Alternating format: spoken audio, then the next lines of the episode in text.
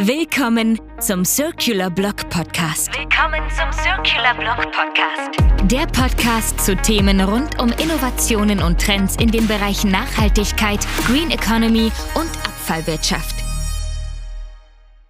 Wie ist es, einen E-Sammelwagen zu fahren? Der erste FCC Elektromüllsammelwagen befindet sich schon seit mehr als einem Jahr auf österreichischen Straßen und fühlt sich dort bereits wie zu Hause. Die Investition in den E-Lkw hat sich laut dem Unternehmen FCC Austria Abfallservice AG absolut gelohnt. Bislang hat der E-Lkw fast 10.000 Liter Treibstoff eingespart. Das bedeutet auch in Zeiten steigender Strompreise eine deutliche Kostenersparnis beim Fahren. Der Elektro-Lkw verursacht keine CO2 oder sonstige Emissionen, wodurch wir im vergangenen Jahr rund 40 Tonnen CO2 einsparen konnten. Das wirkt sich nicht nur positiv auf die Umwelt, sondern auch auf unsere alle Gesundheit aus. Darüber hinaus ist der Müllwagen bemerkenswert leise, ja, fast völlig geräuschlos. Aber wie ist es eigentlich, einen E-Müllsammelwagen zu fahren und welche Unterschiede gibt es im täglichen Einsatz? Diese Fragen und weitere wird uns Herr Roland Trinker, Disponent und E-Müllwagenfahrer der FCC Austria Abfallservice AG, in unserem heutigen Gespräch beantworten. Herr Trinker, einen schönen guten Tag. Guten Tag. Als Sie das erste Mal gehört haben, dass Sie den ersten E-Müllsammelwagen der FCC fahren sollen, was haben Sie sich dabei gedacht? Ehrliche Antwort? Um Unbedingt. Gott, um Gottes Willen. ich habe mir wirklich gedacht, um Gottes Willen, weil ich mir es nicht vorstellen habe können, in Wahrheit, das funktioniert weil man ja doch in den letzten Jahren sehr viel mit der E-Mobilität konfrontiert ist und ich eigentlich als größtes Problem das Reichweitenproblem gesehen habe. Aber da im direkten Umfeld vom Standort ist das ganz toll zum Handeln, das Fahrzeug. Das funktioniert sehr gut.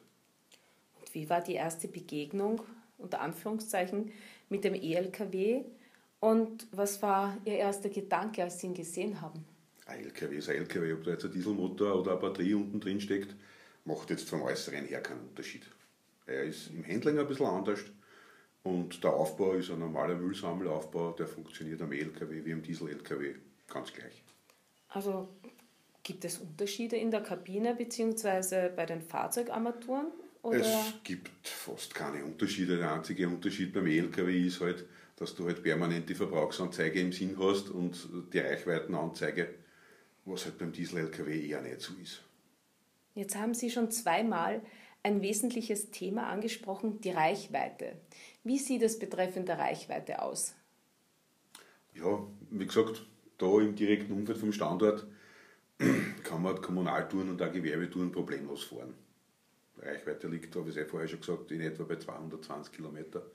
Kommt halt auch darauf an, wie oft, ich den, wie oft meinen Aufbau brauchen, wie viel Kiemen das wir schütten. Aber das ist die Zahl, auf die wir in etwa hinkommen. Das heißt, die Reichweite eines E-LKWs ähm, hängt nicht nur von den gefahrenen Kilometern ab, sondern auch äh, von, der Einsatz, von dem Einsatz des Fahrzeuges. Ja, klar. Also von den Aufbauten. Natürlich. Weil beim herkömmlichen Diesel-LKW ist eben der Dieselmotor der Antrieb für den Aufbau. Und da muss halt der Strom von der Fahrzeugbatterie genommen werden. Und ähm, wie viele Kilometer sind in etwa die Tagestouren lang? Na, das ist da im Umfeld von Hinberg. Beschränken sich die Tagestouren auf maximal 100, sind es vielleicht 120 Kilometer sein. Also so gesehen die Reichweite perfekt.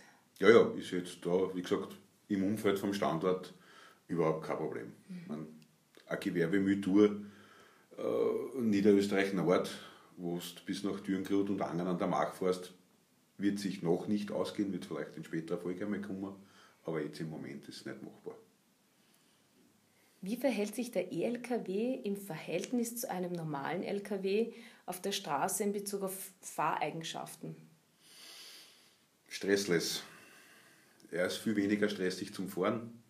Erstens einmal fährt das Motorengeräusch weg, was ein ganz ganz ein großer Punkt ist, dass du den ganzen Tag da drin sitzt und mhm. der Dieselmotor rund um die hast am Abend so einen richtig großen Kopf, das fällt halt weg. Vom Handling ist auch einfacher zum Fahren, weil ja die Automatik ruckfrei arbeitet, also Automatik, es gibt in dem Sinne keine Automatik, weil es gibt ja nur den Angang. Es ist das ruckfreie Fahren, also das darf man nicht unterschätzen. Das ist schon sehr, sehr angenehm den ganzen Tag. Was so ein bisschen auch meine nächste Frage beantwortet, ist das Fahren und der Betrieb des E-LKWs wirklich so leise?